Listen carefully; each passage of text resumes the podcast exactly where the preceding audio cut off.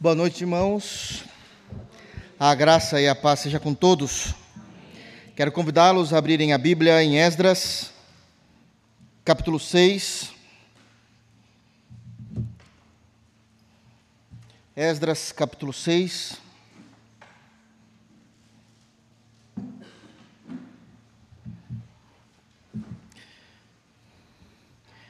Queridos, capítulo 6 está tá difícil da gente avançar, né?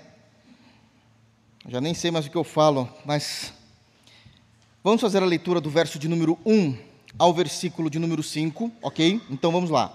Vamos aqui delimitar o texto. Nós vamos ler do verso de número 1 até o verso de número 5. Sabemos que o verso 1, 2 e 3. É, 1 e 2 já fizemos a exposição, o 3 eu fiz pela metade, a primeira parte do versículo apenas. Então nós focaremos no, no final do verso 3 ao 5, amém?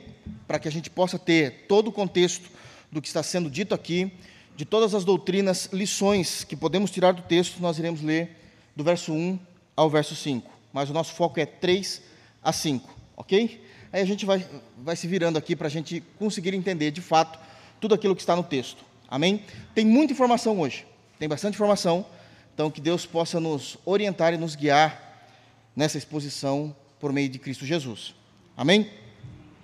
Então, Esdras, capítulo 6, verso 1 até o 5. Palavras de Esdras narrando os acontecimentos históricos.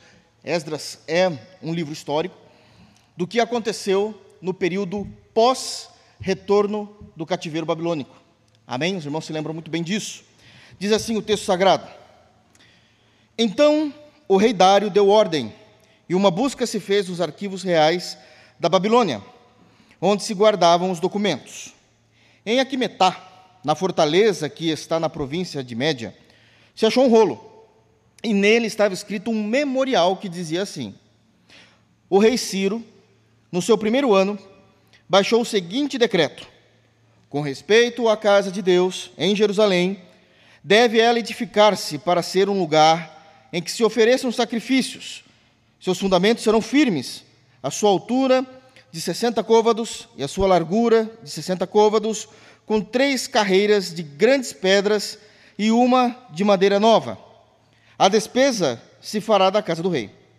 Demais disto, os utensílios de ouro e de prata da casa de Deus, que Nabucodonosor tirara do templo que estava em Jerusalém, levando-os para a Babilônia, serão devolvidos para o templo que está em Jerusalém cada utensílio para o seu lugar, serão recolocados na casa de Deus. Amém. Vamos orar pedindo a Deus a direção e a sua graça. Gracioso Deus, é por meio de Jesus que nós nos reunimos em tua casa. Fala aos nossos corações. Nós precisamos ouvir a tua voz, precisamos da orientação do teu Santo Espírito para que possamos prosseguir na exposição de Sua palavra. Que possamos estar atentos, Senhor. Ajuda-nos a entender com fidelidade os acontecimentos históricos, aquilo que o Senhor se revela a nós, que possamos crer e viver a partir dessas verdades. É no santo nome de Jesus que nós oramos. Amém. Irmãos, apenas a título de introdução e relembrando tudo aquilo que nós falamos aqui até então, para que possa ficar claro a nós. O capítulo 6 é uma ação, um desígnio do rei Dário, onde após ouvir Tatenai e Bozenai, que foram até eles, na verdade, enviou, na verdade, uma carta para o rei, delatando a reconstrução do templo que estava sendo feito em Jerusalém, Israel, por conta deles já terem retornado do cativeiro babilônico. Eles relatam o que está havendo, porque Tatenai e Bozenai, sendo governadores Agora, do lado de cá, é dito o texto do rio, eles entendem que os judeus não têm esse direito. Por que, é que eles não entendem? Simplesmente porque eles acreditam que ainda devem imperar, dentro do Império Medo-Persa, imperar sobre Jerusalém. Todavia, nós sabemos, desde o início do livro, que isso já não existia mais, que Deus tinha levantado o rei Ciro, no período do rei Ciro, no primeiro ano do rei Ciro, para que libertasse o seu povo, cumprindo a profecia de Jeremias, que eram 70 anos de cativeiro. Aqueles 70 anos de juízo de Deus sobre o povo por causa da desobediência do povo de Deus. Deus faz com que eles fiquem 70 anos sob o cativeiro do Império Babilônico. A Pérsia cresce, a Pérsia cresce, invade Babilônia, destrói Babilônia, e isso já está concomitando com os 70 anos, e Deus faz com que Ciro liberte o povo. Estava tudo indo bem, até dois governadores entenderem que aquilo não deveria ocorrer. Para isso, eles vão até a reconstrução, vão até Israel, especificamente em Jerusalém, começam a questionar por que é que eles estão reconstruindo o templo. Eles têm essa resposta, e essa resposta está toda no capítulo 5, principalmente a partir do versículo de número 11. E eles não se agradam dessa resposta, anotam essa resposta e mandam agora para o rei vigente, que agora é Dário. Sírio, Ciro já havia morrido numa guerra, então Dário vai tomar conta do que está acontecendo. E Dário precisa saber. Então, capítulo 6 nada mais é do que uma reação de Dário, ouvindo os governadores do seu império, sobre a questão de pode-se continuar a reconstrução do templo ou não. Obviamente que a gente não está falando, irmãos, isso precisa ficar muito claro, que nós não estamos falando simplesmente da reconstrução de um templo. O simbolismo espiritual que há no templo significa que a nação de Israel era soberana, que não devia absolutamente nada para mais nenhuma nação, e por isso eles podiam adorar a Deus, não pagar mais tributos ao Império Persa, e por isso isso, é, isso incomodava de alguma forma Tatenai e Bozenai. O que é que foi visto então até agora? Nós concluímos, no verso 1 e no verso 2, que de fato Dário manda uma ordem para que se busque esses arquivos para ver se é verdade o que Israel falava. No versículo 2 fica claro que era verdade sim o que Deus tinha dito por meio de Ciro. Eles acharam esse rolo em Aquimetá, na fortaleza que está na província da Média. Se achou um rolo e nele estava escrito um memorial. Então foi achado esse rolo, esse documento oficial. É dito que estava sendo. É, é foi, foi dito nesse memorial o que de fato aconteceu historicamente, no versículo de número 3. Mas aqui eu quero chamar a atenção para alguns pontos importantes para o sermão de hoje. Nós sabemos que esse rolo foi achado não necessariamente na Pérsia, mas num distrito afastado, em Média, em Aquimetá. Mas estava escrito o seguinte: o rei Ciro, no seu primeiro ano, baixou o seguinte decreto: com respeito à casa de Deus, em Jerusalém, deve ela edificar-se para ser um lugar em que se ofereçam sacrifícios. E nós pregamos até aqui, exatamente até esse ponto, a primeira parte do versículo de número 3 nós levantamos várias lições doutrinárias daquilo que se tira do texto, onde, mesmo sendo de teor histórico, podemos tirar lições importantíssimas a respeito da fé judaico-cristã e daquilo que nós devemos viver a partir dos aprendizados do texto bíblico. No versículo de número 2, nós ficamos um bom tempo no versículo de número 2, onde nós discutimos a compreensão de que Deus deixa a sua assinatura na história. E falamos muitas questões a respeito de Deus na história muitos pontos científicos de como nós conseguimos ver a existência de Deus na história. No versículo de número 3, no início, onde nós pregamos, foi o último sermão que eu preguei aqui em Esdras, nós concluímos que, além de Deus deixar a sua assinatura na história, Deus ele se relaciona com todos os povos. Deus se relaciona com todos os povos. Vírgula. Todavia, com todos os povos que se esqueceram de Deus, com as nações, com os impérios que se esqueceram de Deus, Deus se relaciona mostrando, se revelando a esse povo, que Ele é o Deus Todo-Poderoso. Vocês se lembram disso? Isso é muito importante. Deus se revela como Deus Todo-Poderoso. Ele não se revela como um Deus Salvador.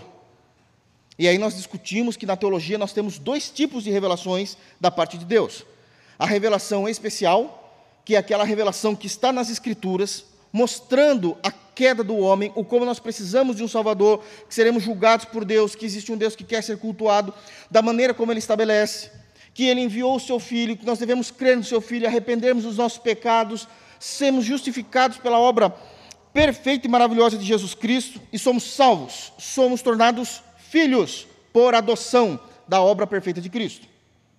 Essa é a revelação especial onde é exclusivamente, isso aqui é culto de doutrina, então a gente precisa defender certinho os pontos. Onde é exclusivamente que nós encontramos essa revelação especial? Somente nas Escrituras Sagradas. Em nenhum outro lugar existe autoritativamente toda a compreensão de quem Deus é, o que Deus faz, como Deus se manifesta, como Ele salvou, como Ele perdoa, como Ele justifica, somente nas Escrituras. Não há outro lugar para isso. Mas Deus também se revela na criação. Deus não deixa a sua assinatura? Nós tratamos desse ponto primordialmente no verso 2, e no versículo de número 3 foi dito que isso todo colégio teológico entende também dessa forma, que existe a revelação geral, onde Deus se apresenta aos povos, aos seres, como Deus Todo-Poderoso. Mas o fato de Deus se apresentar como Deus Todo-Poderoso não significa que Deus salva esse povo ou esses povos. Deus simplesmente comunica a esse povo a existência de um Deus. Todo teórico legítimo, todo teórico verdadeiro e sem pressupostos, nós vamos tratar desse assunto daqui a pouco, inclusive, que olha para a revelação geral, fica claro de que Deus existe. Fica claro de que Deus existe. Talvez a pergunta que mais faça com que os ateus, principalmente os ateus teóricos, aqueles que querem defender, que dis discutem, vão para debates tentando provar a inexistência de Deus, eles precisam engolir que, para ter existido, como a maioria defende, o Big Bang, precisava já existir matéria anteriormente a essa explosão. Quem criou a matéria? Só que os teóricos defendem que não existiu nada, tudo passou a existir a partir do Big Bang. Então fica difícil eles podem não conseguir provar a existência de Deus da mesma forma que eles não conseguem provar a inexistência de Deus. E nós tratamos desse assunto, é um assunto seríssimo aquilo que está aqui no texto de Esdras, porque nós conseguimos entender que Deus, ele não é, não é nem passivo de nenhum experimento. Então aqui já na filosofia é barrada essa compreensão. Deus, ele não é passivo de nenhum estudo empírico. Se Deus fosse passivo de algum estudo empírico, laboratorial, Deus não poderia ser Deus. Deus não poderia ser Deus. Aliás, quando você vai para filósofos que são honestos também em sua filosofia, por mais que eles defendam o ateísmo, eles precisam ir por um, por, por um viés da filosofia que nós chamamos isso de dogmática negativa. Por que, que é uma dogmática? porque eu tenho que negar em razão daquilo que eu creio e não daquilo que eu provo. Então é uma dogmática negativa. Ok? Isso são para aqueles que levam a sério essa discussão. Então nós precisamos entender isso de uma forma extremamente excludente, ou um ou outro. Nós falamos sobre isso. Deus se revela de forma as outras nações como Deus Todo-Poderoso, entendemos que quando eu me refiro a todas as nações, eu estou me prendendo exclusivamente ao Antigo Testamento, porque no Antigo Testamento Deus se revelava à nação de Israel. Então, nós, uma vez que nós estamos estudando doutrina, precisamos entender o contexto do que estamos falando, o momento em que estamos falando. Em Cristo, Deus se revela a todas as nações. Mas isso significa que dentro dessas nações, Deus se revela a indivíduos dessas nações não na totalidade dessas nações, para salvá-las. Para salvá-las. Então, esse também é um ponto importante daquilo que nós precisamos crer da forma como está escrito. Eu estou repetindo isso para a gente estabelecer um ponto para que a gente possa continuar, porque tem muito assunto ainda pela frente. Ok, irmãos? Estabelecido aqui, então, o nosso assunto, para que a gente possa continuar daquilo que está escrito. Então, Deus se apresentou como Deus Todo-Poderoso, mas aí eu, eu tentei facilitar. Eu tentei dar aos irmãos ah, evidências desse relacionamento que Deus teve com outros povos além de Israel. E eu falei, por exemplo, do relacionamento que Deus teve com o Egito. E o relacionamento que Deus teve com o Egito era mostrando que ele era o Todo-Poderoso acima de todas as divindades do Egito. Tanto que ele envia dez pragas. Ele poderia ter liberto o seu povo simplesmente se ele quisesse, mas ele, ele preferiu, na mente dele, ao seu próprio conselho, enviar dez pragas para provar que ele era poderoso sobre todas as divindades do Egito. Nós também percebemos que, após o povo sair do Egito, ficar depois 40 anos ainda no deserto, perambulando pelo deserto, ah, Moisés já era morto, eh, Josué já estava à frente na liderança eh, do povo.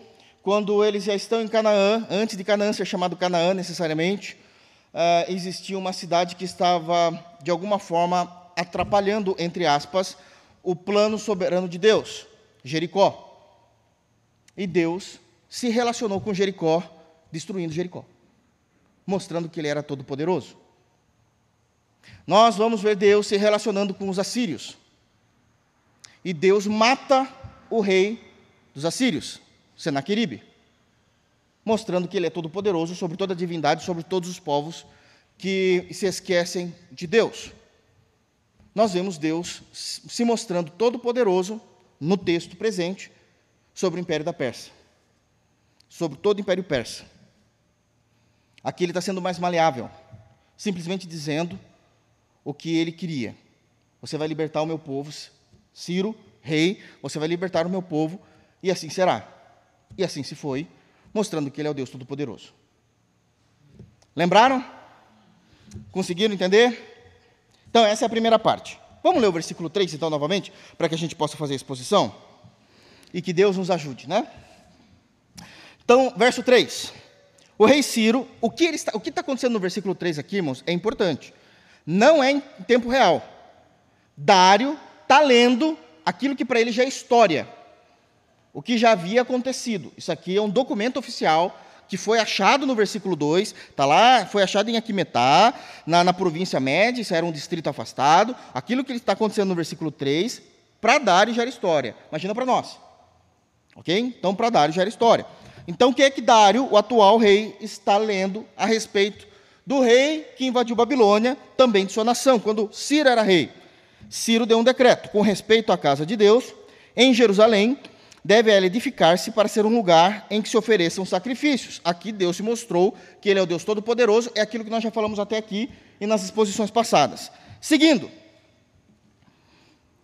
nesse documento é dito: seus fundamentos serão firmes, a sua altura de 60 côvados e a sua largura de 60 côvados, com três carreiras de grandes pedras e uma de madeira nova Antes de eu entrar nessa parte final do versículo 3, eu quero deixar aqui alguns pontos também importantes. Por alguns motivos de discussão, de tradução, na verdade não seria uma tradução, mas uma equivalência do hebraico para o português, existe uma discussão entre os biblistas e os linguistas aqui na Sociedade Bíblica do Brasil. É, na minha, a, a Bíblia que eu estou usando aqui é a versão atualizada. O final do versículo 3 conta com a seguinte narrativa: com três carreiras de grandes pedras e uma de madeira nova. Mas se algum irmão está portando aqui a versão corrigida, alguém está? Só levante a mão para mim, só para. Vocês podem perceber que não é assim que termina o versículo. Essa parte final, com três carreiras de grandes pedras e uma madeira nova, já pertence ao versículo 4. Ok? Estou certo, né? Certo, irmãos? Porque isso é uma discussão de como esse texto deveria ser traduzido. Nós não vamos entrar nesse ponto agora. Nós nem temos tempo para isso. Mas existe uma compreensão se isso aqui deveria ser um entendimento textual ou um entendimento dinâmico daquilo que o autor Esdras estava querendo trazer. Por causa dessa discussão, eles tentaram. Aqueles que entendem que é uma compreensão mais dinâmica deixaram tudo para o versículo 3, aquele que entende que é uma discussão mais textual deixaram essa parte para o versículo de número 4. Nesse momento, não importa para nós essa discussão, porque essa discussão não infere na teologia e nem na doutrina do texto, porque está aqui esse texto, seja no versículo 3 ou no versículo 4. A discussão desses homens é de forma gramatical, linguística. Então não tem nada a ver com teologia nem com espiritualidade. É uma questão de gramática, de estrutura de texto. Então nós não vamos entrar nisso aqui hoje. Um dia a gente pode falar isso, talvez, numa escola bíblica dominical, mas eu não vou prometer. Porque eu já prometi muita coisa e não consegui cumprir, né? Ainda. Mas um dia, sabe-se Deus, talvez a gente possa falar disso. O que importa é que a doutrina e a teologia do texto está aqui para nós, em todas as versões, seja isso no versículo 3 ou no versículo de número 4. Esse, então, é um ponto importante antes de nós iniciarmos, ok? Na minha Bíblia, ou em todas as Bíblias atualizadas, o verso 4 é somente isso. A despesa se fará da casa do rei. Eu vou usar, eu, eu entendo que essa aqui é a melhor tradução, então estou utilizando ela. Ok, irmãos? Só para os irmãos entenderem, para não se perderem. Então, quando eu falo de verso 3 e final de verso 3, eu estou contemplando com três carreiras de grandes pedras e uma madeira nova. Amém? Só para ficar bem definido aí o que a gente vai falar. Se a primeira parte do versículo de número 3, irmãos, se refere que Deus se apresenta a todas as nações que não são o povo da aliança, como Deus Todo-Poderoso, o final do versículo 3 vai mostrar uma outra característica que nós precisamos estudar a respeito de Deus. E aqui eu já quero trazer então a primeira lição do sermão de hoje, aquilo que nós conseguimos tirar. Deus é um Deus de detalhes. E isso é muito importante para a fé cristã. Deus é um Deus de detalhes.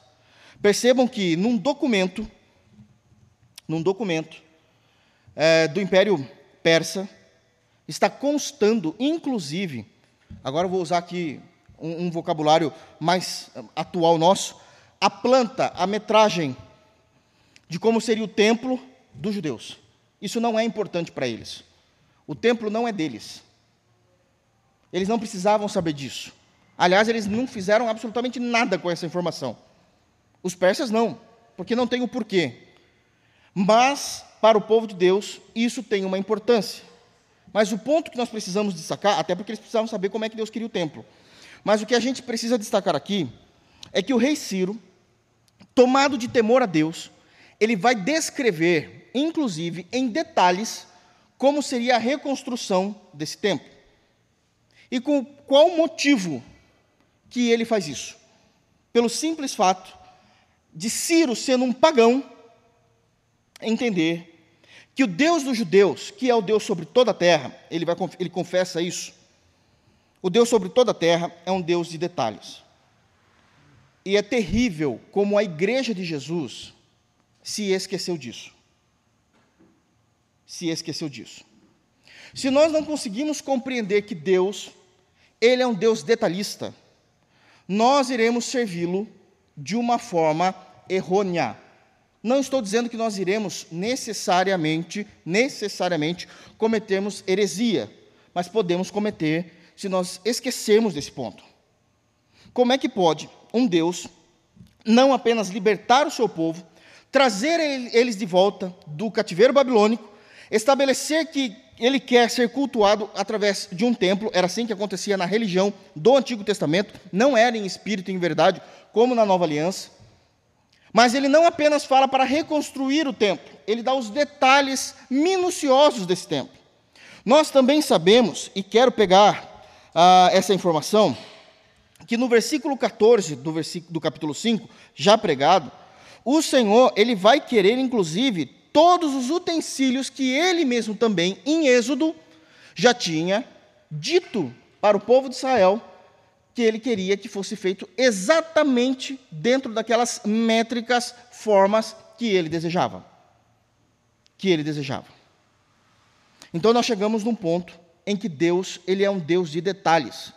E que se nós não prestarmos atenção no mover de Deus na história do seu povo, agora vamos falar um pouquinho do seu povo específico. Se nós não prestarmos atenção no mover de Deus na história do seu povo, nós vamos, algumas vezes, conscientes do pecado, e algumas vezes, inconscientes do pecado, pecarmos contra Deus, tentando empobrecer a verdadeira religião que é em Jesus Cristo.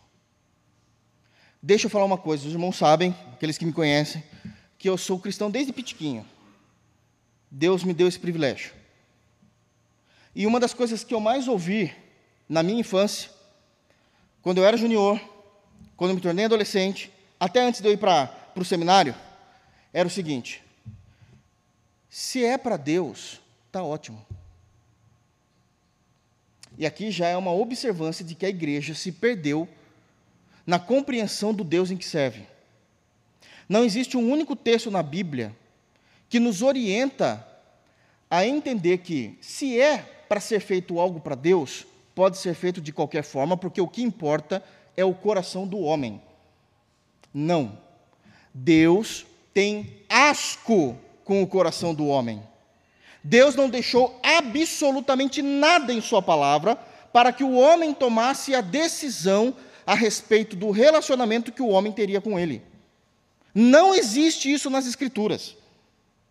Se nós não abrirmos mão desse ponto doutrinário errôneo, nós iremos cometer pecado. Nós iremos cometer pecado. Não existe nenhuma área, tanto no Antigo como no Novo Testamento, que foi deixado, que Deus permitiu o homem decidir como seria algo relevante para a fé judaica cristã. Isso acontece porque a gente se afastou de Deus na história. A gente acabou não dando bola para aquilo que de fato Deus estava o tempo todo dizendo. O tempo todo dizendo. Todos os assuntos, irmãos, todos os assuntos e temas tratados nas Escrituras, nenhum assunto desse é um assunto superficial. Ele pode ser entendido por pessoas simples, por pessoas. Aqui é culto de doutrina, então estou falando com pessoas maduras. Não se sintam ofendidos porque eu não estou falando isso de vocês. Estou falando que isso existe na igreja. Existem pessoas iletradas na igreja. Isso não impede com que as pessoas consigam entender os temas bíblicos. Não impede. Todavia, as pessoas iletradas precisam ser instruídas para compreenderem com perfeição todos os temas das Escrituras Sagradas. Porque todos eles têm motivações, têm percepções específicas em seus temas, têm compreensões de como lidar com esses temas, têm compreensões de cláusulas de exceções a respeito desses temas. Não é tão simples assim. Deus colocou todas as doutrinas que contém na nova aliança, como também na antiga aliança, cheio de normas, de pontos a serem observados, porque é Deus quem decide como ele quer ser adorado, e não o homem que decide isso. E não o homem que decide isso. Em outras palavras, o crente ter um coração disposto para servir, adorar e fazer, obrar algo a Deus, não é errado. Não é errado. Isso é esperado. Desde que todas as normas métricas, os detalhes de cada assunto, sejam vistos com muito cuidado. Com muito cuidado. E esse muito cuidado é o peso para os dois lados.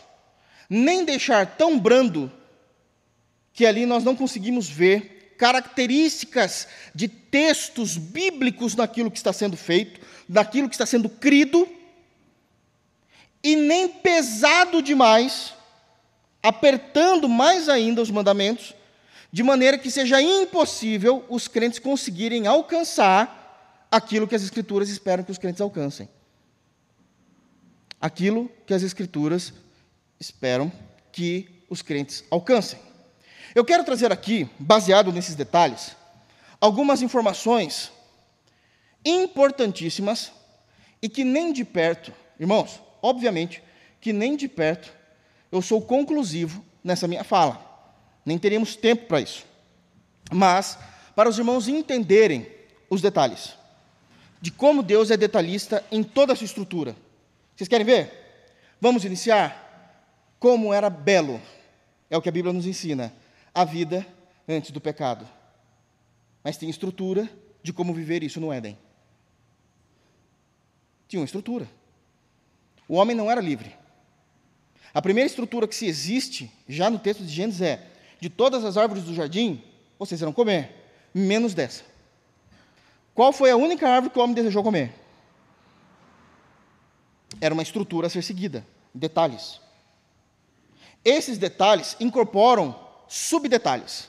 Enquanto vocês não comerem dessa árvore do fruto, da, do conhecimento do bem e do mal, a árvore né, do conhecimento do bem e do mal, o que é que vocês vão fazer? Viver eternamente em berço esplêndido? Não. Vocês vão trabalhar. E é Deus quem designa o trabalho no Éden. Deus era tão detalhista que antes do pecado, é dito no texto bíblico que todos os dias, na viração do dia, possivelmente às 18 horas, Deus iria bater um papo com Adão. porque Deus, ele se envolve na sua criação. É algo muito detalhista. Então nós já começamos a compreender que Deus é um Deus de detalhes. Ele não simplesmente colocou, aliás, é esse o termo que Gênesis usa, que Deus criou o homem do barro e colocou-o no Éden. O homem não foi criado no Éden. Então a ideia é que Deus pega Adão, o coloca no Éden e não some. Todos os dias, é, é, isso aqui agora é um, um vocabulário corporativo mais atual, todos os dias terá uma daily, uma conversa, para alinhar os planos. Porque Deus é um Deus de detalhes. Vocês querem mais? Vamos prosseguir um pouquinho? Deus decidiu julgar, esse é um dos julgamentos que nós temos nas Escrituras Sagradas, matando todos os seres vivos. Somente a família de Noé que iria ficar viva, juntamente com os animais que ele determina. Olha o Deus de detalhes. Deus aparece a Noé. Fala para Noé como haverá a sua destruição, o seu juízo, pelo dilúvio. Ele fala qual a madeira que Noé tem que utilizar para construir a arca. Vocês percebem que Deus não precisava falar disso? Mas ele não fala apenas isso, ele fala como será o acabamento da arca com betume. Aí Deus, ainda em detalhes, diz o seguinte: Noé, nós precisamos colocar os animais dentro dessa arca. Mas quem vai colocar é você. Como é que você vai fazer isso? Nós vamos separar, olha os detalhes. Os animais considerados puros serão sete pares. Sete pares de animais puros. Bom, mas por que é que a gente vai colocar tantos pares de animais puros desse jeito? Porque Deus já está pensando, você precisa comer. A sua família precisa comer. E o meu culto precisa continuar. Quem é que você vai sacrificar? O fato de existir juízo de Deus não impede o culto a Deus e não impede que Deus venha prover para a família que Ele ama. São detalhes. Mas dos animais impuros, aqueles que não servem para sacrifício, e que Deus proíbe no Antigo Testamento de serem consumidos, esse sim será somente um casal, um macho e uma fêmea. As aves dos céus também serão sete, são animais mais frágeis, possivelmente não vai aguentar 40 dias preso. Ainda assim, mesmo que algumas morram, ainda conseguirá se multiplicar depois dos 40 dias e 40 noites. Detalhes. Para Deus trazer o seu juízo, e como isso seria, de alguma forma, utilizado através de um homem, há uma série de detalhes. Andemos mais um pouco. Os Dez Mandamentos. A estrutura dos Dez Mandamentos é impressionante. Os primeiros quatro mandamentos é o relacionamento do homem para com Deus. Para que os últimos seis mandamentos o homem consiga cumprir se ele estiver em comunhão com Deus. Por isso que os primeiros mandamentos é com Deus. Os irmãos se lembram? Vamos citar? Primeiro mandamento: Não haverá outros deuses diante de mim. O que Deus está estabelecendo na, na, nessa relação e nessa comunhão? Deus e a sua exclusividade. Segundo mandamento: Não farás diante de mim imagens de escultura, dizendo da sua singularidade. Terceiro mandamento: Não usarás o nome de Deus em vão, dizendo a respeito de sua santidade. Quarto mandamento: Folgarás ou descansarás do dia de sábado para que todo homem pudesse também adorar esse Deus, que é exclusivo, singular e santo. Quinto mandamento. Agora começa toda uma estrutura do relacionamento com outros seres humanos. O primeiro relacionamento começa na família, honrar pai e mãe, para que prolongue os seus dias sobre a face da terra. Sexto mandamento: não matarás. Significa que a ordem, o desejo e quem determina quem vive e morre não está nas mãos do homem, salvo com as leis posteriores em que Deus vai dizer que, no caso de defesa própria, legítima defesa, isso é permitido. E também havendo sim pena de morte para aqueles que transgrediam a lei de Deus. Mas a ideia de não matarás é você ser o assassino por ser assassino mesmo. Isso não pode, está proibido. Está proibido, não é você que define isso.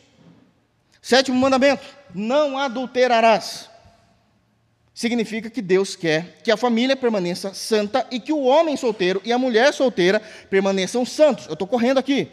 Mas percebem como é de, os detalhes de Deus de uma vida na existência nessa terra? Oitavo mandamento: não roubarás. Porque Deus entende que existem bens e patrimônios privados, e disso nós não podemos encostar. Deus, ele concorda que existem bens e patrimônios privados. Não são nossos, nós não podemos roubar. É do outro.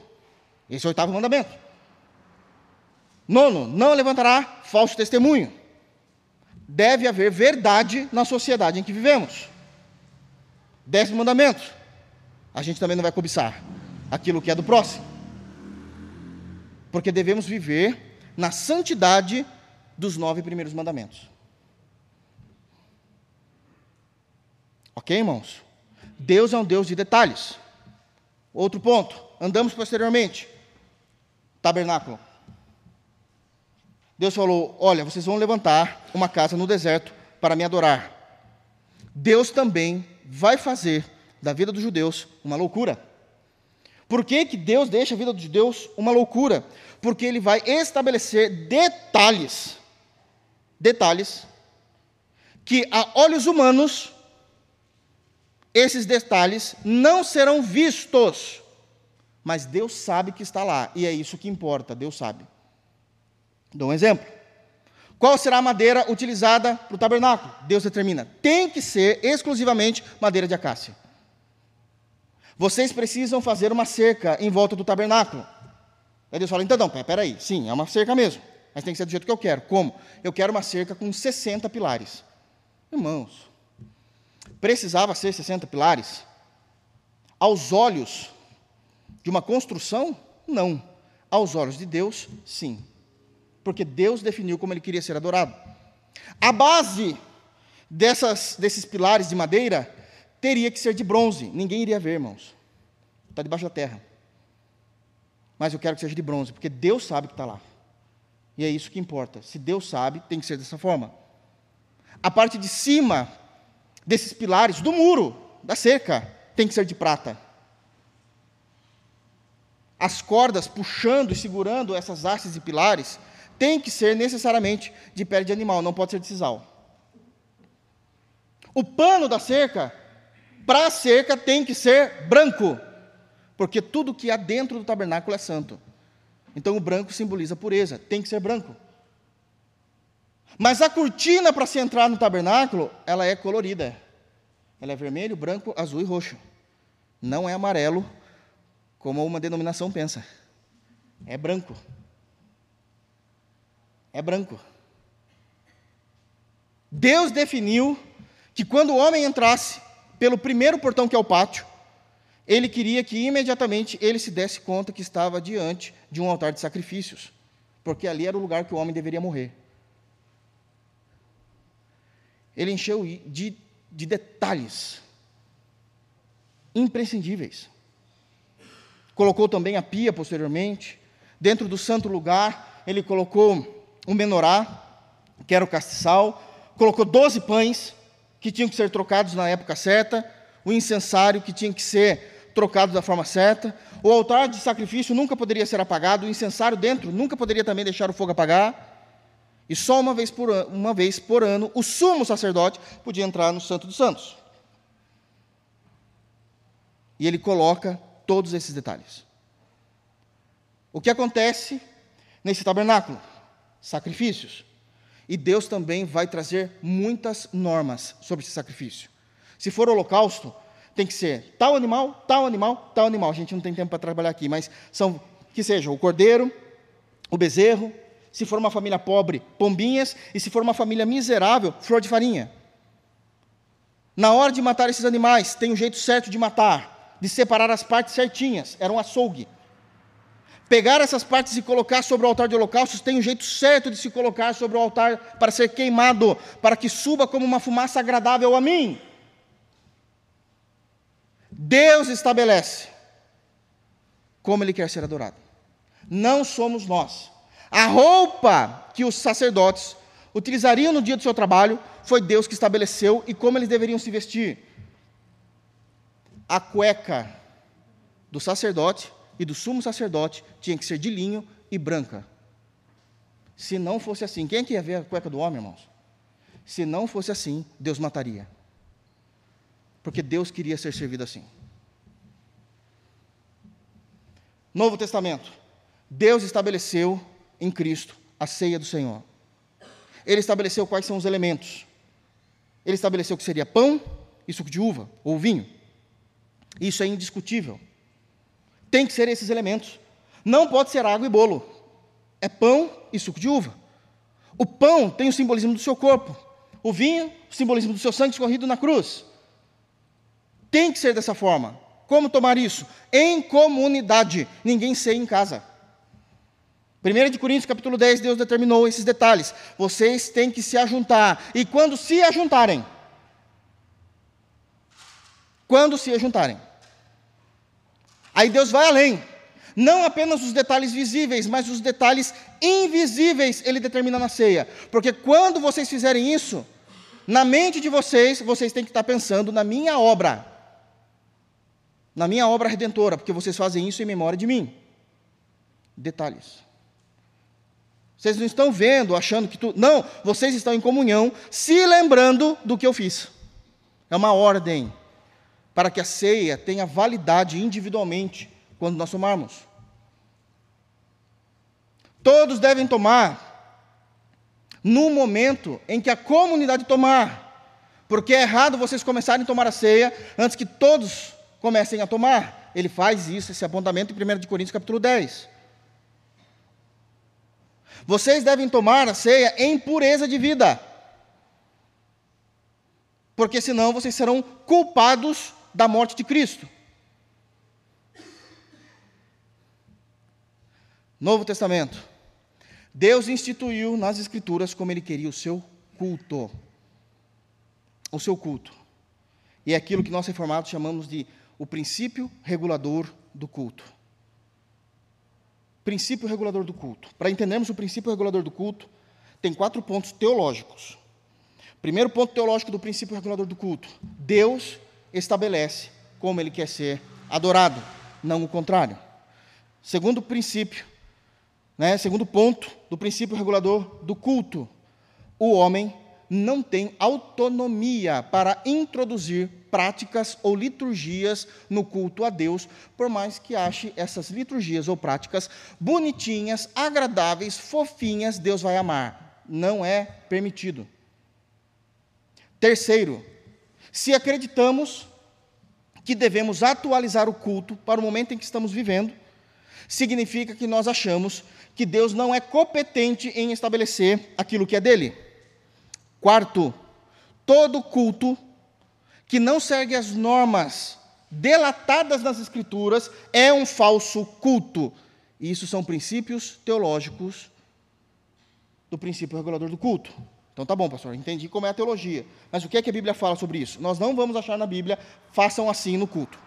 Nós vamos achar o que era feito no culto por mando de Deus. O que há num culto bíblico? Primeiro princípio agora de fato do culto. Bíblico a Deus.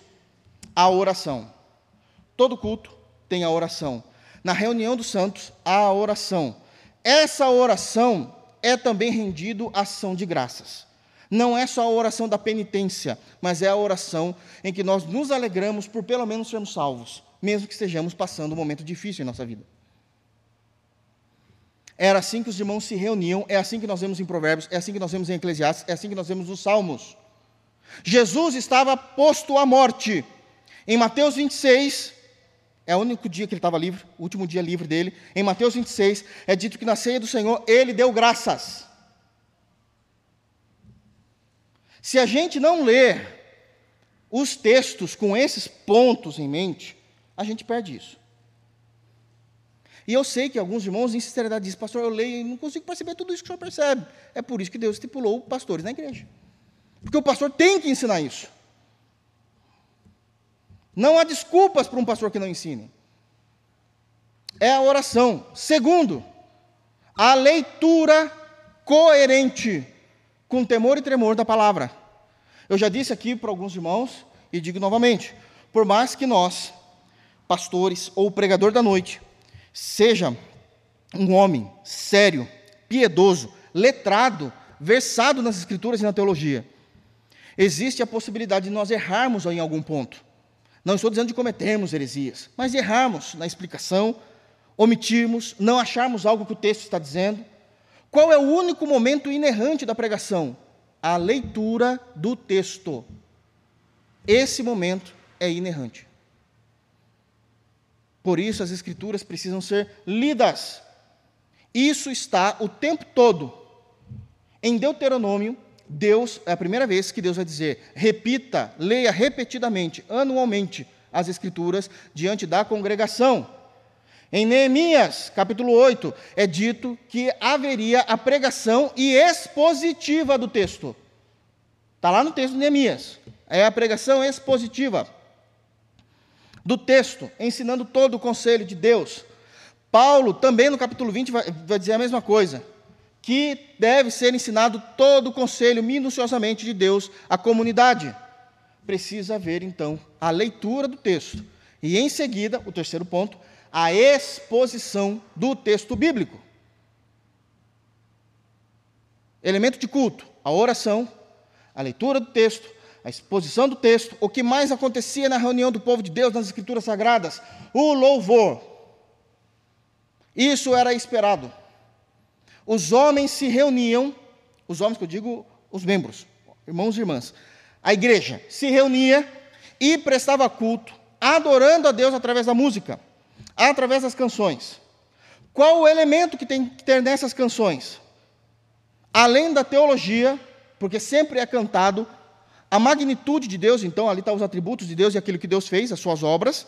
Então a teologia é cantada com o elemento da alegria. Isso é importante. Salmo 100. Celebrai com júbilo ao Senhor todas as terras. Salmos 95. Vinde e cantemos ao Senhor com alegria. Celebremos o rochedo da nossa salvação. Precisa haver a alegria no coração. Precisa haver a manifestação de alegria. Isso é importante. Isso é importante. Um outro ponto do princípio regulador do culto, daquilo que é permitido no culto público, do culto a Deus. O ofertório. Paulo vai dizer em 1 Coríntios, capítulo 16, versos 1 e 2, que é no primeiro dia de semana, que era o culto oficial da igreja, sempre foi o domingo, o dia do Senhor, trazei o ofertório à casa de Deus. O ofertório à casa de Deus. Isso faz parte do culto. Último ponto que nós temos nas Escrituras do que acontecia no culto público: a administração correta dos sacramentos. A ceia se acontece no culto, e, se possível, porque não era assim também no Novo Testamento, se possível, o batismo se acontecia no culto. Quando não era possível, como foi aquele homem de Etiópia que Filipe foi batizá-lo. Não foi no culto. Vocês se lembram disso, amém, irmãos? Ok? Quando Pedro e João descem para Antioquia, não foi no culto que eles batizaram aqueles homens. Perdão, os primeiros discípulos, depois foi João e Pedro para confirmar o que estava se acontecendo. Não foi no culto. Mas se eles creram, eles eram batizados em nome de Jesus. A ideia de ser batizados em nome do Pai, do Filho e do Espírito Santo. Não temos mais absolutamente nada nas Escrituras Sagradas que aconteciam no culto das Escrituras. Pastor, nós vamos colocar aqui uma equipe de dança. Não vai, não. Não vai, não, irmão. Por que não vai, não? Porque não está na Bíblia. Se não está na Bíblia, a gente não faz. Mas a, a, as meninas querem, não tem problema, faz isso no, no, no, no grupo de jovens e ainda com ordem e decência. A gente vai fazer um teatro no culto. Não vai. Não vai. Eu sei que muitos vão reclamar disso, não aqui na igreja, mas aqueles que possam assistir. Mas a verdade é que isso não tem na Bíblia. Mas aí assim a gente atrai as pessoas. Não, a gente atrai com o Evangelho. Com o Evangelho. Nós não somos mais sábios do que Deus. Deus é um Deus de detalhes. O tempo todo, Deus é um Deus de detalhes. Ah, mas vai ser a dança profética. Isso nem tem na Bíblia, irmão, não vai mesmo entrar. Mas Davi dançou na presença de Deus. Ninguém disse que não dançou. mas não foi no culto. Vê se ele entrou lá no tabernáculo para dançar lá. Ele ia sair no tapa lá com os sacerdotes. Você não pode entrar aqui, rapaz. Você é rei. No tabernáculo no templo é só sacerdote. Miriam dançou com alegria, graças a Deus. Deus foi louvado pela vida dela. Mas não foi no culto. Não foi no culto. Se os irmãos perceberem, houve uma apresentação aqui das crianças no domingo. Vocês se lembram disso? Depois do culto? Porque foi depois. Foi dada a bênção apostólica, encerrou-se o culto. Agora pode ter uma apresentação. No culto a Deus, não. Porque é assim que Deus determinou que seria. Precisamos ter esse cuidado. Precisamos ter esse cuidado. Amém, irmãos? Terminamos o verso 3. O verso 4 diz: A despesa se fará da casa do rei. Mas eu quero pedir a permissão para os irmãos para eu expor esse verso no próximo culto. Porque tem muita coisa a ser falado. E eu quero falar desse texto, do verso 4, junto com textos do verso 6, 7 em diante. Então nós vamos ir para o verso 5. É dito no verso 5: Demais disto, prestem atenção, tudo isso estava nesse documento do rei. Então, quando Dário está lendo esse documento, ele percebe que Deus deixou a sua assinatura na história, na criação, que Deus se manifestou aos povos que não criam nele como Deus todo-poderoso que estava acima dele, que Deus era um Deus de detalhes, como nós vimos que Deus vai trazer todos os seus detalhes em pontos específicos, em todas as suas doutrinas, como é que devemos compreender, ver, entender. E aí no versículo 5 é dito: demais disto, ainda está documentado isso.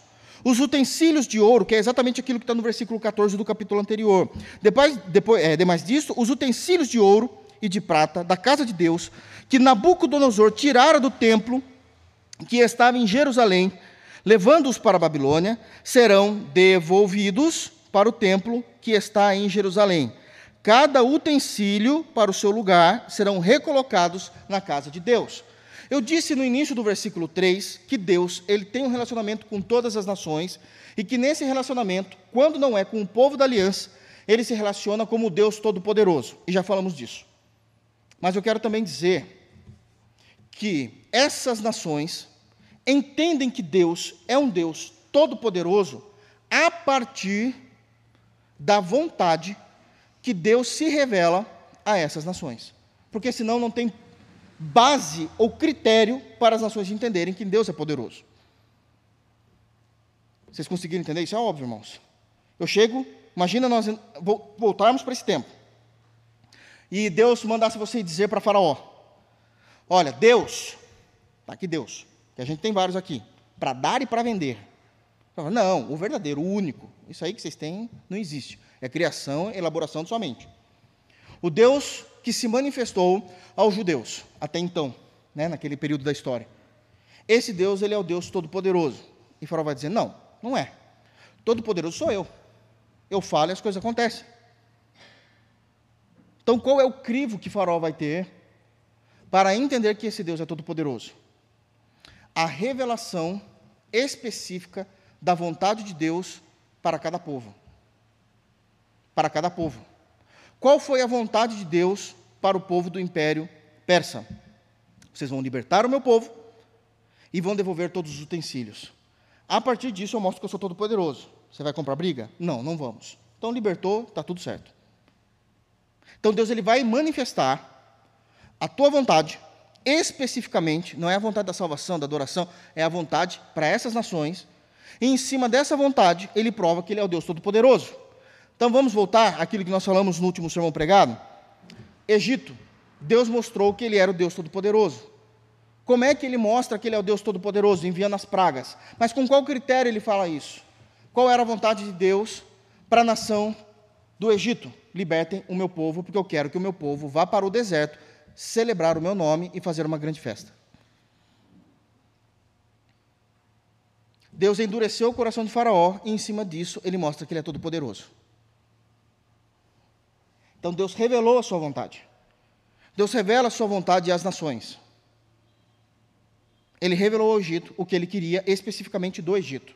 Liberta o meu povo e manda meu povo para o deserto, para que eles possam me cultuar. Isso é um ponto muito importante, a maneira como Deus lida com as nações. Ele mostra a sua vontade, em cima disso, ele revela que ele é o Deus Todo-Poderoso.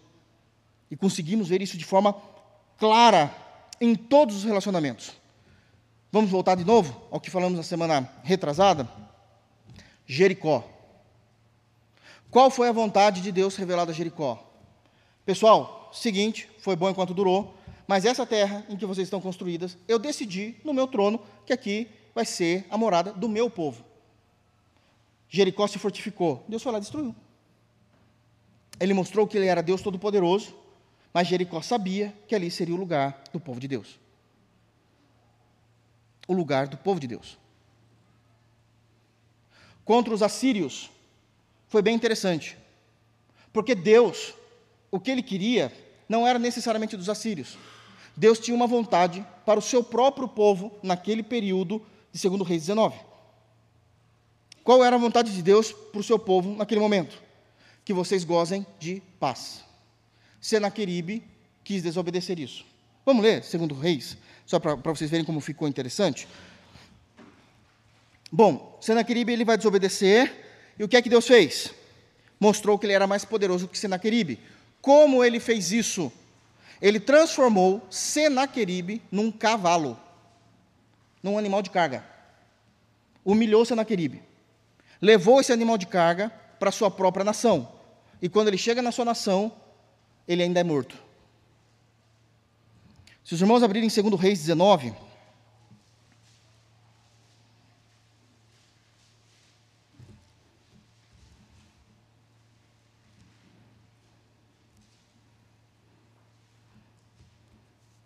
Nós podemos ler aqui, verso. Aqui, ó, vamos lá.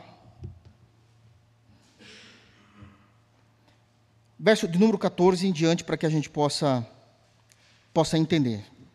Só que eu só vou ler para que a gente possa, possa entender. Vamos adiantar, irmãos, eu não, eu não quero demorar-me muito.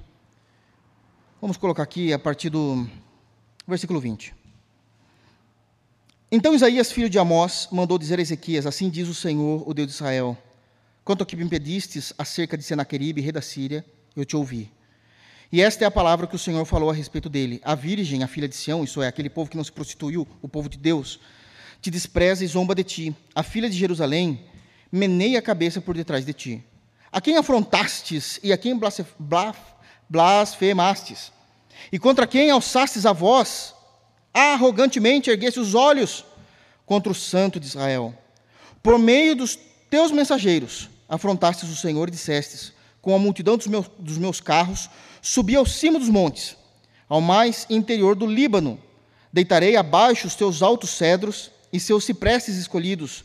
Chegarei às suas pousadas extremas, ao seu denso e fértil pomar. Era tudo aquilo que ele estava fazendo. Eu vou destruir vocês. Aí Deus diz no verso 24, que é aquela teologia da providência, como nós falamos, lembra? Eu mesmo cavei e bebi as águas de estrangeiros com as plantas dos meus pés. Esse aqui ainda, perdão, esse Necarim. É, é, estrangeiros e com as plantas dos meus pés sequei todos os rios do Egito. Acaso não ouvistes, Deus falando, que já há muito dispus eu estas coisas? Já desde os dias remotos o tinha planejado, agora, porém, os faço executar. E eu quis que tu reduzistes a montões de ruínas as cidades fortificadas. Por isso, os seus moradores, debilitados, andaram cheios de temor envergonhados, tornaram-se como a erva do campo e a erva verde, e o capim dos telhados e o cereal queimado antes do amanhecer. Mas, agora é Deus se vingando. Eu conheço o teu assentar e o teu sair, e o teu entrar e o teu furor contra mim. Por causa do teu furor contra mim, e porque a tua arrogância subiu até os meus ouvidos, Eis que porei o meu anzol no teu nariz e meu freio na tua boca, e te farei voltar pelo caminho de onde viestes. Senecarim eh, se tornou o cavalo de Deus. Ele se tornou o cavalo de Deus. Senaqueribe se tornou o cavalo de Deus. Deus o humilhou. Deus o humilhou. Ele revela a sua vontade. Não fosses ouvidos, Deus trará o seu juízo, mostrando que Ele é todo-poderoso. Mas eu quero trazer algo que agora pode mudar as nossas vidas, não somente histórica, mas diante de nós. existe um texto maravilhoso no Novo Testamento, onde Deus revela a sua vontade, da mesma forma que no Antigo Testamento. Porém, Deus revela a sua vontade de formas diferentes para o povo da aliança e para o povo reprovado por Deus. E ele consegue fazer isso de forma gloriosa, muitas das vezes, não é sempre, mas na história, Deus faz isso de forma gloriosa, muitas das vezes, no mesmo momento, com as mesmas informações. Eu queria que os irmãos abrissem, por gentileza, para que a gente possa terminar, em Atos, capítulo 26. Esse é um dos, um dos capítulos que eu mais amo no livro de Atos dos Apóstolos. O que acontece em Atos dos Apóstolos, no capítulo 26? Paulo é preso. E aqui é já a sua segunda prisão. Já é a sua segunda prisão. Ele já está sendo preparado e sabendo que ele não vai mais sair dali. Mas Paulo era considerado pelo Império Romano, o império que vai julgá-lo, como cidadão romano. Então ele tem um direito. Ele tem o direito à defesa. Paulo, por ser considerado, Paulo é judeu, da tribo de Benjamim, judeu de judeu, aprendeu os pés de Gamaliel. Judeu nato. Mas nasceu debaixo do Império Romano. Assim como Jesus. Assim como Jesus já nasceu debaixo do Império Romano. Isso significa que o Império Romano já estava imperando há muitos e muitos anos. Há muitos e muitos anos. Ok? Isso é importante. Há muitos e muitos anos. Mas Paulo, pelo seu dispor, como ele era um judeu, até então, não era um cristão, não tinha se convertido antes do Senhor o tomar em Atos 9. Ele fazia muita coisa para os judeus de tal forma que isso beneficiava o Império Romano. O Império Romano. Paulo ele era um desgraçado, na, na terminologia mais pura e real literal da palavra, até que o Senhor o cobre de graça. E isso fez com que ele se tornasse inimigo dos judeus, e nós sabemos que os judeus sempre estavam macumonados com o Império Romano, e ele é preso, então, pelo único motivo de pregar Jesus Cristo. O direito dele, por ser considerado um cidadão romano, é a sua defesa. Ninguém foi na defesa dele. Isso já era comum na sua primeira defesa. Ele também não tinha advogado. Ninguém queria advogar a causa de Paulo. Então ele mesmo precisava relatar a sua defesa. Foi uma das defesas mais lindas que nós vamos ver na história. A defesa dele é Cristo. É um homem já sabendo o que vai acontecer, mas com convicção de como ele vai para a morte. Mas existe algo aqui que eu não vou expor, obviamente, como nós fazemos, tirando todas as lições, mas nós vamos focar naquilo que é importante para o sermão de hoje. A maneira como Deus estabeleceu a sua vontade também no Novo Testamento, isso acontece. Isso significa que isso acontece em nós. Não é só uma teologia histórica, não é só uma teologia filosófica, é uma teologia prática da igreja. Isso tem vida para nós. Porque aconteceu no Novo Testamento e é assim que nós esperamos. Todo o relato do capítulo 26 é a defesa de Paulo. Vamos dar uma observada a partir do versículo 1. Abriram, por gentileza? Olha como é descrito. Lucas faz isso de forma estrondosa. A seguir, Agripa, dirigindo-se a Paulo, disse: É permitido que use uses da palavra em sua defesa. Então Paulo estendendo a mão, que era um ato comum naquele momento judicial, passou a defender-se nesses termos: Tenho-me por feliz, ó rei Agripa, pelo privilégio de hoje, na tua presença, poder produzir a minha defesa de todas as acusações feitas contra mim pelos judeus. Mormente, presta atenção aqui agora. Isso daqui é a base de como Paulo vai dissertar a sua defesa. O verso 3. Mormente, isso é, normativamente, comumente, ele está falando isso para o rei. Porque és versado em todos os costumes e questões que há entre os judeus. Por isso eu te peço que me ouças com paciência. Ele já vai falar com alguém que conhece os costumes dos judeus, a fé dos judeus e o comportamento dos judeus, porque há muitos anos o Império Romano já reina sobre Israel. Desde a época de Jesus, antes de Jesus nascer, já existia isso. Então ele está falando com quem conhece. Ele não vai perder tempo explicando detalhes, ele simplesmente vai se colocar porque ele entende que a gripa vai entender. Aqui, o versículo 3 é algo maravilhoso porque ele já está preparando como ele vai encerrar. Ele está falando, estou dizendo com quem conhece. Então só escuta. Ele, já tá, ele sabe que, onde ele quer chegar. Paulo era extremamente estrategista. Ele não estava procurando ser livre, ele estava procurando provar Cristo. É impressionante. 4. Quanto à minha vida, desde a mocidade, como decorreu, desde o princípio entre o meu povo e em Jerusalém, todos os judeus a conhecem. Então tem um outro ponto aqui. O réu, que é Paulo, não é alguém desconhecido. Por algum motivo, nós sabemos que Paulo, desde a sua infância, era uma criança muito inteligente. Todo mundo conhecia. Ele cresceu naquela região, todo mundo sabia como ele se comportava, a ponto de ele se tornar um fariseu. Isso quer dizer muita coisa. Nós sabemos isso teologicamente, que ele se tornou um fariseu. Então todo mundo conhecia Paulo, conhecia os pais de Paulo, sabia de onde Paulo vinha. Então ele já também está tirando isso de sua frente. Olha só, 5. Pois na verdade, eu era conhecido deles desde o princípio. Se assim o quisessem testemunhar, porque vivi fariseu, conforme a seita mais severa da nossa religião. Eu era fariseu, eu era fariseu ao quadrado. Eu sabia tudo sobre o judaísmo. Eu conhecia tudo de lei. As pessoas me conheciam, as pessoas temiam vir para debate comigo teológico. Eles sabem quem eu sou. E agora, seis, estou sendo julgado por causa da esperança da promessa que por Deus foi feita aos nossos pais, as quais no, as nossas doze tribos, servindo a Deus fervorosamente, de noite e de dia, almejam alcançar. É no tocante a esta esperança, ó Rei, que eu sou acusado pelos judeus. Ele está dizendo: Eu nunca mudei. Se vocês forem ver bem, eu nunca mudei. Eu sempre fui um fariseu, conhecia muito de lei, sabia o que nós queríamos, sabia o que nós esperávamos, e aconteceu.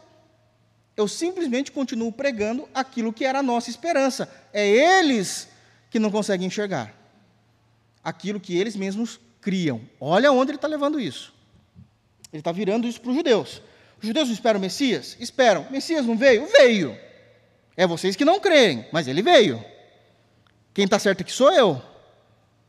Olha o argumento filosófico de Paulo. Olha a maneira como ele está falando. Então, é por causa disso, dessa esperança, ó rei, final do verso 7, que sou acusado pelos judeus. Porque se julga incrível entre vós que Deus ressuscite os mortos, aqui ele pulou toda a vida de Jesus. O Messias já veio, já realizou seu ministério, foi julgado por vocês também, vocês o mataram, mas a morte não o segurou. Ele ressuscitou. E qual é a raiva de vocês? Que vocês estão brigando contra a doutrina específica da ressurreição. Vocês não querem acreditar que um homem morto é capaz de voltar à vida. O Messias voltou. Então já está entrando, e agora ele está especificando para onde ele vai levar essa conversa teológica. Vamos só para a ressurreição, não vou falar de mais nada aqui. Ele já pulou todo esse período. Presta atenção nessa conversa, irmãos, é muito séria para nós como crentes. Na verdade, a mim me parecia que muitas coisas devia eu praticar contra o nome de Jesus, o Nazareno. E assim, assim procedi em Jerusalém. Havendo eu recebido autorização dos principais sacerdotes, encerrei muitos dos santos nas prisões, e contra eles dava o meu voto quando os matavam. Muitas vezes castiguei por todas as sinagogas, obrigando-os até a blasfemar, e demasiadamente enfurecido contra eles mesmo por cidades estranhas, os perseguia. O que ele está falando é tudo aquilo que ele fez. Ele é dito em Atos capítulo 8 que ele perseguia, que ele destruía a igreja de Deus, que ele prendia pessoas, e essa ideia de avassalar a igreja que ele matava crentes. Quando ele não matava os crentes, ele prendia os crentes e falava assim, ficava torturando os crentes até que os crentes negassem Jesus ou blasfemassem o nome de Jesus para sair das prisões. Esse homem era terrível. Ele está confessando isso. Agora ele vai para o dia da sua conversão específico. Verso 11. 12. Com esses intuitos, parti para Damasco, levando a autorização dos principais sacerdotes e por eles comissionado. Ao meio-dia, ó rei, indo eu caminho fora, tudo isso, prestem atenção, ele está contando tudo isso, e o Agripa está ouvindo sentado, porque o Agripa vai o fazer o juízo dele. Ok? Ele que vai, trazer, vai fazer o juízo, o julgamento. Ao meio-dia, ó rei, indo eu caminho fora, vi uma luz no céu, mais resplandecente que o sol, que brilhou ao redor de mim e dos que iam comigo, e caindo todos nós por terra, ouvi uma voz que me falava em língua hebraica: Saulo, Saulo, por que me persegues? Dura coisa recalcitrar-te contra os aguilhões. Aqui é importante. Deus já está estabelecendo a vontade dele para Saulo. Saulo, você me persegue, essa é a realidade. Mas dura coisa vai ser para você se recalcitrar, recalcitrar é quando o boi, o touro, começa a dar coice. Quando o domador está querendo ali amarrar as suas pernas, fazer alguma coisa ali para tratar do, do boi. Ele vai recalcitrar. Como é que esses domadores, esses donos ou os capatazes das fazendas faziam? Eles tinham um instrumento que machucava realmente o boi. Furava o boi para o boi ficar manso. Se você fizer alguma coisa, eu furo você, o boi fica quieto para não se machucar. Deus está dizendo: se você tentar alguma coisa agora, eu te mato. Dura coisa vai ser você recalcitrar contra mim. Deus tombou o touro bravo. Deus tombou o touro bravo. Paulo está vencido. Porque Deus agora quer ser ouvido. E o que é que Deus vai falar? Qual é a vontade de Deus para Saulo ou para Paulo? Isso já significa que Deus demonstra sua vontade não às nações, mas Deus mostra sua vontade aos indivíduos também. Deus cuida aos indivíduos. Preste atenção agora com o que vai ser dito. Verso 15: Então eu perguntei: Quem és tu, Senhor? Ao que o Senhor respondeu: Eu sou Jesus, a quem tu persegues. Vontade de Deus. Mas levanta-te, firma-te sobre os teus pés, porque por isto te apareci, para te constituir ministro e testemunha, tanto das coisas em que me vistes, como daquelas pelas quais te aparecerei ainda, livrando-te do povo e dos gentios para os quais eu te envio. E aqui tem uma promessa maravilhosa para nós. Quando Deus revelou a sua vontade para Paulo, você e eu fomos salvos. Porque a vontade de Deus era que o evangelho chegasse até nós por meio do ministério desse homem. Graças a Deus por esse dia ao meio-dia. Porque a salvação era pregada somente em Israel, em Jesus até então quando Deus derrubou o touro bravo, que queria recalcitrar contra Jesus, você e eu fomos salvos. Estava agora, oficialmente, claro que o Evangelho chegaria até o seu e o meu coração. Isso é uma dádiva, irmãos. Isso é uma dádiva. Isso é uma teologia prática. Porque Deus revelou o seu querer. E vai acontecer. Ele falando isso e a gripe escutando. A gripe escutando.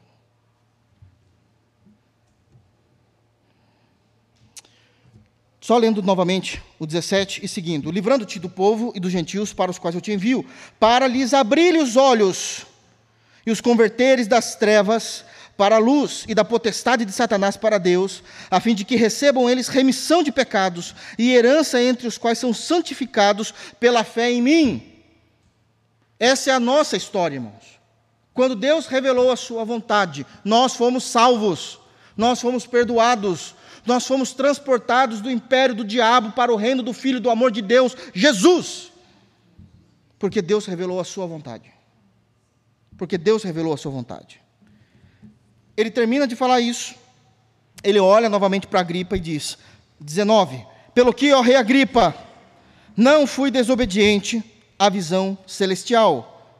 Mas anunciei primeiramente aos de Damasco e em Jerusalém, por toda a região da Judéia e aos gentios, que se arrependessem e se convertessem a Deus praticando obras dignas de arrependimento. Por causa disto, alguns judeus me prenderam, estando eu no templo, e tentaram matar-me. Mas, alcançando o socorro de Deus, permaneço até o dia de hoje, dando testemunho tanto a pequenos como a grandes, nada dizendo, senão o que os profetas e Moisés disseram haver de acontecer. é a mesma aliança, no sentido de é a mesma compreensão. A diferença é que ela vem agora revestida de Cristo, por isso ela é a nova aliança. Mas já era esperado aquilo. E isso é, 20, 23, que o Cristo devia padecer e sendo o primeiro da ressurreição dos mortos, da ressurreição dos mortos, da ressurreição, esse é o ponto. Anunci, é, anunciaria a luz ao povo e aos gentios. Dizendo ele estas coisas em sua defesa, Festo, que era o Agripa, o interrompeu em alta voz. Você imagina Festo se levantando do trono e gritando: Estás louco, Paulo? As, as muitas letras se fazem delirar. Quando foi que Agripa se levantou? Quando, depois de toda a obra perfeita de Cristo, Paulo defende a ressurreição. Ele fez isso no versículo 23 sendo o primeiro da ressurreição dos mortos, anunciaria a luz aos povos e aos gentios. Festo se levanta em alta voz: Você está louco? Eu te conheço, Paulo. Conheço tua família. Conheço você desde pitiquinho, rapaz. Você mesmo falou isso. Está ficando abilolado? Você vem diante de mim dizer que um homem voltou da morte. Você acha que eu quem eu sou? Eu sou o imperador. É isso que está acontecendo no texto. Você está estudando e ficando louco. Para que estudar? Não existe isso. A resposta de Paulo é magnífica. Paulo, porém, respondeu: Não estou louco, ó excelentíssimo Festo. Pelo contrário, digo palavras de verdade e de bom senso. E ele prova isso. 26. E até aqui. Porque tudo isto, tudo o que aconteceu com Jesus, tudo o que ele ensinou, tudo o que ele fez, e inclusive a ressurreição, tudo isto é do conhecimento do Rei, a quem eu me dirijo com franqueza, pois estou persuadido, ele está dizendo, eu tenho certeza, de que nenhuma destas coisas lhe é oculta, porquanto nada se passou em algum lugar escondido. Vocês estão entendendo a seriedade? O império viu o Cristo andando nas ruas, depois de morto e ressurreto. A nação estava infestada de soldados romanos. Deixa eu falar uma coisa, irmãos. O que vocês acham que aconteceu com Pilatos depois que ele julgou Jesus? Quem morreu? Não. Ele continuou a sua vida. Jesus ressuscitou. Pilatos viu. Sabe aqueles soldados que rasgaram as vestes de Jesus na crucificação? Estavam lá quando Jesus começou a se manifestar a mais de 500 irmãos, diz Paulo em 1 Coríntios 15. O imperador ficou sabendo. A resposta de Paulo é: Você sabe que eu não estou sendo louco. Tudo isso aconteceu debaixo do teu império. Você viu isso. Você viu esse homem andando pelas ruas. Isso não aconteceu de forma escondida. Era notório para todo mundo ver. O que é que Paulo está dizendo? Que Deus revelou a sua vontade a ele. Paulo, por ser filho da aliança, ouviu e se converteu. Os demais, por não serem ou fazerem parte da aliança, viram e não creram. Viram e não creram. E é estes a quem Deus se mostrará como Deus Todo-Poderoso agora. Sobre esses homens que não creram, porque Deus continua sendo o mesmo. Não foi só sobre o Egito, não foi só sobre a Síria, não foi apenas sobre Senaqueribe, é entre todos os homens que sabem da existência de Cristo e por mais que eles tenham a evidência, como é pregado aqui no versículo 26, vocês têm evidência, vocês viram com os seus olhos e não creram. Isso me traz à memória um debate que eu vi há muitos anos atrás, que aconteceu nos anos 90, com o maior apologeta que eu conheço vivo hoje, William Lane Craig. Ele está debatendo, isso tem no YouTube, ele está debatendo sobre a ressurreição de Jesus. E o ateu que está debatendo com ele num programa de TV nos Estados Unidos diz o seguinte: se no dia da ressurreição existissem há dois mil anos atrás, câmeras que estivessem transmitindo ao vivo o ato da pedra rolando, as mulheres chegando, Pedro depois correndo ali, todo angustiado e entrando e não vendo ninguém, eu diria tranquilamente que a Disney estava por detrás disso. Ou que Steven Spielberg estava rodando um filme. William Lane Craig olha para ele e diz assim: então encerrou o debate. Porque não há um debate quando qualquer evidência que eu possa mostrar, você já decidiu não crer. E ele fala: Não, senhor Craig, de forma nenhuma. E eu te digo: se um dia de manhã eu levantar-me da minha cama, tomar o meu café, e de repente a minha casa começar a tremer, a tremer, a tremer, e eu sair dela assustado, olhar para os céus e ver um homem cheio de luz, de glória e de imagem, olhando para mim, dizendo: Eu estou enjoado do seu ateísmo, você precisa crer? Com certeza no próximo domingo, Sr. Crane, eu estarei no banco da tua igreja, cultuando com você. Crane olha para ele e fala assim: Você é mentiroso. Você já decidiu que não importa as evidências. Você diria que era Spielberg ou Disney.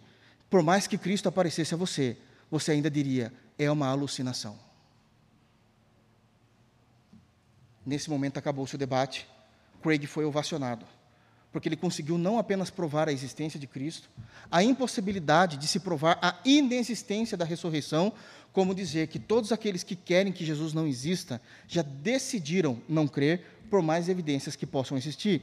Isso aconteceu com o rei, com o imperador de Roma o Senhor viu Jesus ressurreto. Isso não foi escondido. E o Senhor não creu. O Senhor não creu.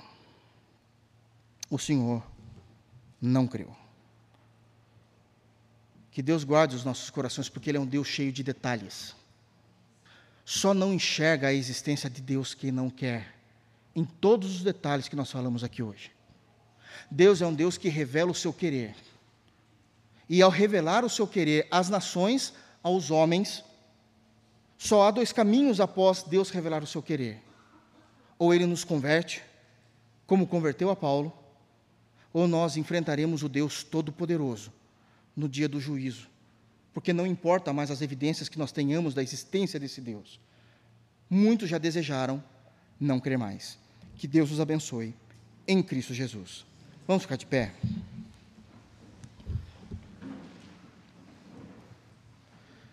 Feche os teus olhos. Vamos orar. Vem aqui, Géser. Ora por nós, por favor.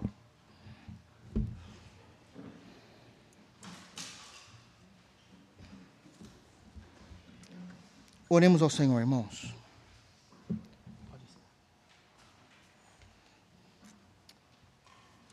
Amém. Feche seus olhos, irmãos. Pai Santo e Pai querido por meio de Jesus que mais uma vez nós nos achegamos a Ti para te agradecer porque o Senhor é Deus. Obrigado, Deus, por Tua soberania. Obrigado porque o Senhor é maior que tudo e maior que todos.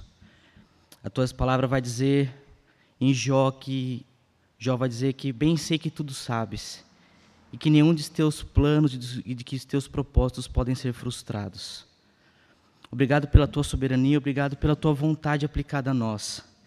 Se estamos aqui hoje, nesta noite, ouvindo da tua palavra, conhecendo mais o Senhor, conhecendo mais de ti, da tua doutrina, é porque o Senhor se revelou a nós e a tua vontade foi perfeita, foi eficaz, foi suficiente em nossos corações. Obrigado por o Senhor nos mostrar a tua verdade e abrir os nossos olhos para crer no teu evangelho, Pai. Obrigado porque sem ti nós não conseguiríamos Estávamos a passos largos, caminhando para o inferno, mas a tua vontade perfeita abriu os nossos olhos, ó Pai. E nos ajude a viver todos os dias para a tua glória. Nos ajude, Deus, a ser pessoas em que de fato cumprem a tua vontade nesta terra, Pai. Nos use como homens e mulheres que sejam canais em, diante de ti para pregar o teu evangelho a esses povos, pregar o teu evangelho àqueles em que ainda não ouviram de ti, ó Pai. Faça de nós aquilo que o Senhor espera que nós sejamos por meio da tua vontade, Pai. Nos leve em paz e segurança para as nossas casas, nos dê um resto de noite abençoada, como diz o salmista, que nós possamos deitar, descansar e logo pegar no sono e termos o sono do justo, Pai. E que amanhã possamos acordar e viver mais um dia para a tua glória. Essa é a minha oração em nome de teu filho Jesus. Amém. E que a